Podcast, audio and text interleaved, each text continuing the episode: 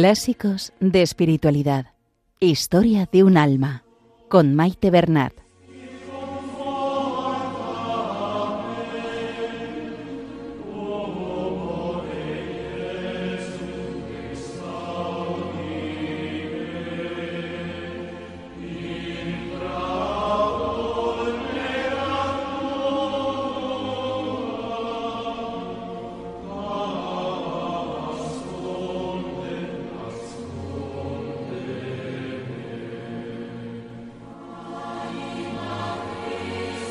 Un saludo a todos los oyentes de Radio María y bienvenidos al programa Clásicos de Espiritualidad.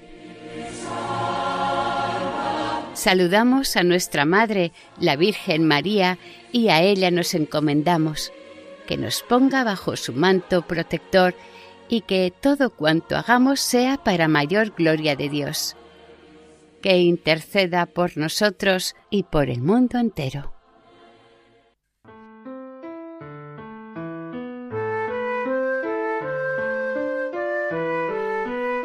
Continuamos la lectura del capítulo quinto de Historia de un alma, manuscritos autobiográficos de Santa Teresita de Lisieux. En este tiempo Teresita tiene entre 13 y 14 años. Vimos en el programa anterior que Dios suscitó de forma intensa y apremiante a Teresita el deseo de entrar en el Carmelo. El primer asunto que le preocupa es cómo decírselo a su padre, ya que sus hermanas mayores ya habían abandonado el hogar para hacerse religiosas, y los lazos entre Teresita y su padre siempre fueron muy fuertes y entrañables. A partir de este momento, teniendo ya el consentimiento de su padre y por motivo de su corta edad, pues tiene 14 años, Teresita va a encontrarse con muchos impedimentos para entrar en el Carmelo, lo cual es una prueba de su vocación y su ferviente deseo. Teresita recibe los impedimentos con tristeza, pero no se abate, con decisión los afronta y hace cuanto está en su mano para lograr este permiso de entrar en el Carmelo a pesar de su corta edad.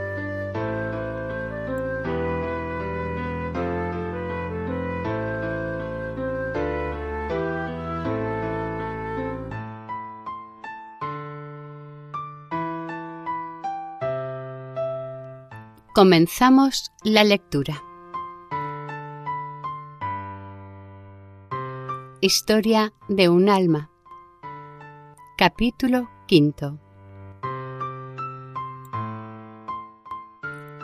5. Confidencia a mi padre. Lo que no sabía era qué medio emplear para decírselo a papá. ¿Cómo hablarle de separarse de su reina a él que acababa de sacrificar a sus tres hijas mayores. Cuántas luchas interiores no tuve que sufrir antes de sentirme con ánimos para hablar. Sin embargo, tenía que decidirme.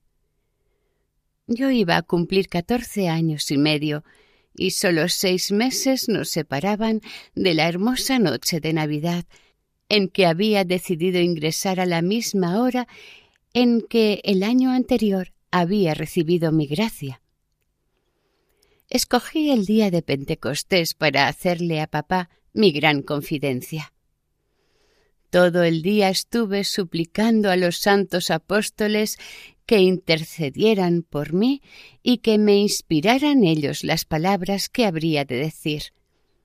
¿No eran ellos, en efecto, quienes tenían que ayudar a aquella niña tímida que Dios tenía destinada a ser apóstol de apóstoles por medio de la oración y del sacrificio? Hasta por la tarde, al volver de vísperas, no encontré la ocasión de hablar a mi papaíto querido. Había ido a sentarse al borde del aljibe y desde allí con las manos juntas, contemplaba las maravillas de la naturaleza. El sol, cuyos rayos habían perdido ya su ardor, doraba las copas de los altos árboles en los que los pajarillos cantaban alegres su oración de la tarde. El rostro de papá tenía una expresión celestial. Comprendí que la paz inundaba su corazón. Sin decir una sola palabra, fui a sentarme a su lado con los ojos bañados ya en lágrimas. Me miró con ternura y cogiendo mi cabeza la apoyó en su pecho, diciéndome ¿Qué te pasa, reinecita? Cuéntamelo. Luego, levantándose como para disimular su propia emoción, echó a andar lentamente, manteniendo mi cabeza apoyada en su pecho. A través de las lágrimas le confié mi deseo de entrar en el Carmelo, y entonces sus lágrimas se mezclaron con las mías. Pero no dijo ni una palabra para hacerme desistir de mi vocación. Simplemente se contentó con hacerme notar que yo era todavía muy joven para tomar una decisión tan grave. Pero yo defendí tan bien mi causa que papá, con su modo de ser sencillo y recto, quedó pronto convencido de que mi deseo era el de Dios, y con su fe profunda me dijo que Dios le hacía un gran honor al pedirle así a sus hijas. Seguimos paseando un largo rato. Mi corazón, confortado por la bondad con que aquel Padre incomparable había acogido mis confidencias, se volcó dulcemente en el suyo. Papá parecía gozar de esa alegría serena que da el sacrificio consumado.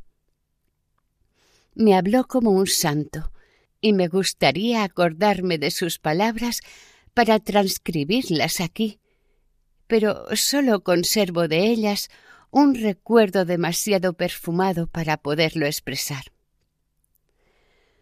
De lo que sí me acuerdo perfectamente es de la acción simbólica que mi querido rey realizó sin saberlo. Acercándose a un muro poco elevado, me mostró unas florecillas blancas parecidas a lirios en miniatura, y tomando una de aquellas flores me la dio, explicándome con cuánto esmero Dios la había hecho nacer y la había conservado hasta aquel día. Al oírle hablar, me parecía estar escuchando mi propia historia. Tanta semejanza había entre lo que Jesús había hecho con aquella florecilla y con Teresita. Recibí aquella flor como una reliquia y observé que, al querer cogerla, papá había arrancado todas sus raíces sin troncharlas, como si estuviera destinada a seguir viviendo en otra tierra más fértil que el blando musgo en el que habían transcurrido sus primeras alboradas. Era exactamente lo mismo que papá acababa de hacer conmigo poco antes al permitirme subir a la montaña del Carmelo y abandonar el dulce valle testigo de mis primeros pasos por la vida. Puse mi florecita blanca en mi libro de la imitación en el capítulo titulado Del amor a Jesús sobre todas las cosas. Y todavía sigue allí. Solo el tallo se ha roto muy cerca de la raíz y Dios parece decirme con eso que pronto romperá los lazos de su florecita y que no la dejará marchitarse en la tierra. Una vez obtenido el consentimiento de papá, pensé que podría volar ya sin temor alguno hacia el Carmelo. Pero muchos y muy dolorosos contratiempos debían aún someter a prueba mi vocación.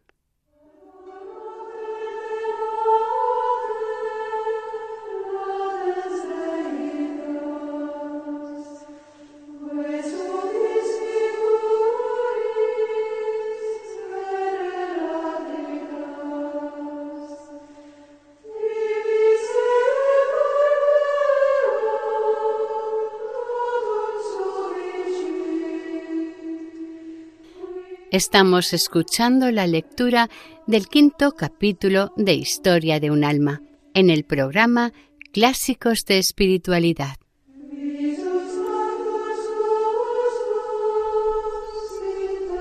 ¡6! Mi tío cambia de opinión.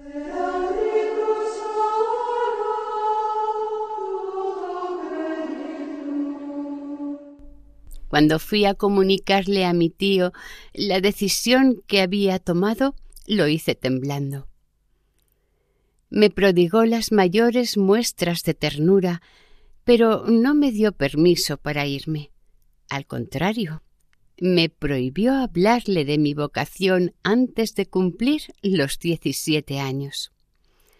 Era un atentado a la prudencia humana, decía, dejar en el Carmelo a una niña de quince años, siendo la vida de las carmelitas a los ojos del mundo una vida propia de filósofos, sería hacer un gran daño a la religión permitir que la abrazase una niña sin experiencia. Todo el mundo hablaría, etcétera, etcétera. Hasta llegó a decir que para decidirle a dejarme partir haría falta un milagro. Vi claro que todos mis razonamientos serían inútiles, así que me fui con el corazón sumido en la más profunda amargura. Mi único consuelo era la oración.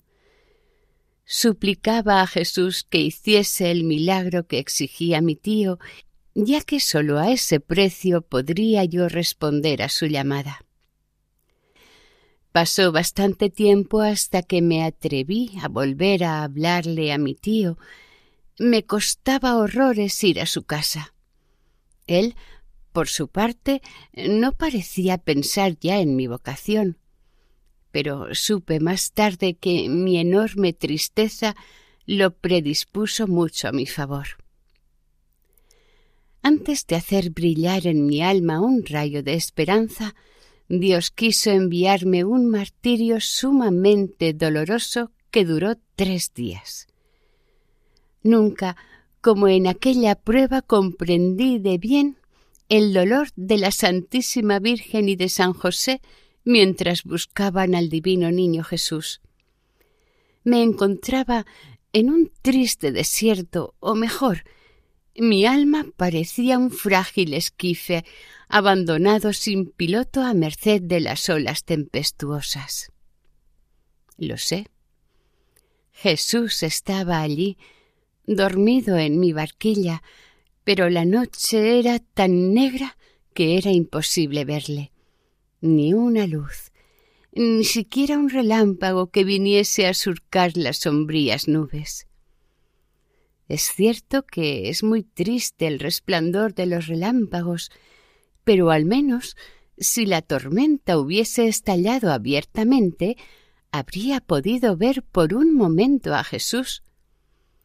Pero era la noche, la noche profunda del alma, y como Jesús en el huerto de la agonía, me sentía sola, sin encontrar consuelo alguno ni en la tierra ni en el cielo, como si el mismo Dios me hubiese abandonado. La naturaleza parecía participar también de mi amarga tristeza. Durante esos tres días el sol no hizo brillar ni uno de sus rayos y la lluvia cayó a torrentes. He observado que en todas las ocasiones importantes de mi vida la naturaleza ha sido como una imagen de mi alma. En los días de lágrimas el cielo lloraba conmigo en los días de alegría, el cielo enviaba con profusión sus alegres rayos y ni una sola nube oscurecía el cielo azul. Por fin, el cuarto día, que era sábado, día dedicado a la dulce reina del cielo, fui a ver a mi tío. ¿Y cuál no sería mi sorpresa al ver que me miraba y que me hacía entrar en su despacho sin que yo le hubiese manifestado deseo alguno de hacerlo? empezó dirigiéndome tiernos reproches por portarme con él como si le tuviera miedo, y luego me dijo que no hacía falta pedir un milagro, que él sólo había pedido a Dios que le diera una simple inclinación del corazón y que había sido escuchado. Ya no sentí la tentación de pedir un milagro, pues para mí el milagro ya estaba concedido, que mi tío no era el mismo. Sin hacer la menor alusión a la prudencia humana, me dijo que yo era una florecita que Dios quería cortar y que él no seguiría oponiéndose a ello. Esta respuesta definitiva era realmente digna de él. Por tercera vez, este cristiano de otros tiempos permitía que una de las hijas adoptivas de su corazón fuera a sepultarse lejos del mundo. También mi tía fue admirable por su ternura y su prudencia. No recuerdo que durante el tiempo de mi prueba me haya dicho una sola palabra que pudiera aumentarla. Yo veía que le daba mucha pena su pobre Teresita. Por eso, cuando obtuve el consentimiento de mi tío, también ella me dio el suyo, aunque no sin hacerme ver de mil maneras que mi partida le iba a costar mucho. Ay, qué lejos estaban nuestros queridos parientes de sospechar entonces que tendrían que renovar otras dos veces ese mismo sacrificio. Pero Dios, al tender la mano para seguir pidiendo, no la presentó vacía. Sus amigos más queridos pudieron beber en ella y con abundancia la fuerza y el valor que tanto necesitaban. Pero mi corazón me ha llevado muy lejos del tema. Vuelvo a él casi con disgusto. Después de la respuesta de mi tío, ya comprenderás, madre mía, con qué alegría emprendí el camino de regreso a los Buissonets, bajo un hermoso cielo en el que las nubes se habían disipado por completo. También en mi alma había cesado la noche. Jesús, despertándose, me había devuelto la alegría, el ruido de las olas se habían calmado. En lugar del viento de la prueba, henchía mi vela una brisa ligera, y yo creía que pronto llegaría a la ribera bendita que ya divisaba muy cerca de mí. Y esa ribera estaba, en efecto, muy cerca de mi barquilla. Pero aún debía levantarse más de una tormenta que ocultaría a su vista el faro luminoso, haciéndole temer que se había alejado para siempre de la playa tan ardientemente deseada. 7. Oposición del superior. Pocos días después de haber conseguido el consentimiento de mi tío, fui a verte, madre querida, y te hablé de mi alegría porque todas mis pruebas hubiesen ya pasado. Pero cuáles no fueron mi sorpresa y mi aflicción al oírte decir que el superior no permitiría que entrara antes de los veintiún años. Nadie había pensado en esta oposición, la más invencible de todas. Sin embargo, sin desanimarme, yo misma fui con papá y con Celina a ver a nuestro padre para intentar conmoverle haciéndole ver que tenía verdadera vocación de carmelita. Nos recibió con gran frialdad y por más que mi incomparable papaíto unió sus instancias a las mías, nada pudo hacerle cambiar de parecer. Me dijo que no había ningún peligro en esperar, que yo podía llevar vida de Carmelita en mi casa, que no estaría todo perdido porque no me diera disciplina, etcétera, etcétera. Por último, Añadió que él no era más que el delegado de Monseñor y que si éste quería permitirme entrar en el Carmelo, él no tendría nada que decir. Salí de la rectoral hecha un mar de lágrimas. Gracias a Dios estaba escondida bajo el paraguas, pues la lluvia caía torrencialmente. Papá no sabía cómo consolarme. Me prometió llevarme a Bayeux en cuanto se lo pedí, pues estaba decidida a conseguir mi propósito. Llegué incluso a decir que iría hasta el Santo Padre si Monseñor no quería permitirme entrar en el Carmelo a los quince años. Muchas cosas pasaron antes del viaje a Bayeux. Exteriormente mi vida parecía la misma. Seguía estudiando, Celina me daba clases de dibujo y mi experta profesora encontraba en mí muchas cualidades para su arte. Sobre todo, crecía en el amor de Dios.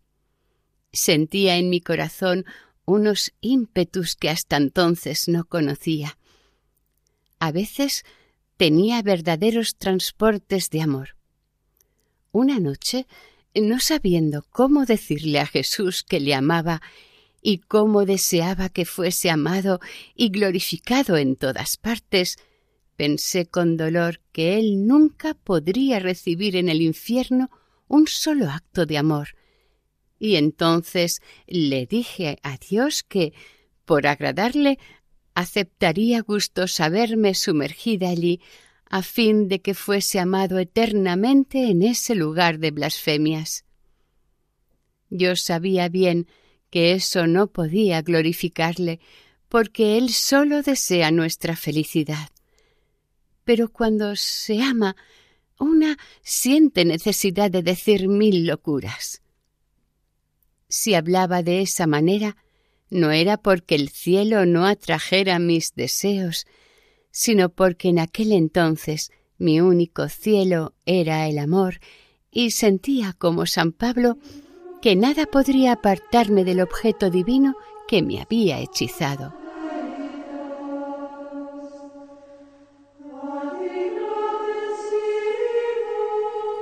Y hasta aquí el programa de hoy. Continuaremos la semana que viene, si Dios quiere, con el capítulo quinto. Para ponerse en contacto con el programa, nuestra dirección de correo electrónico es clásicos Pueden volver a escuchar el programa e incluso descargarlo en la sección de podcast de la página web de Radio María. Si desean adquirir el programa, pueden llamar al 91 8 22 80 10. Que el Señor y la Virgen les bendigan.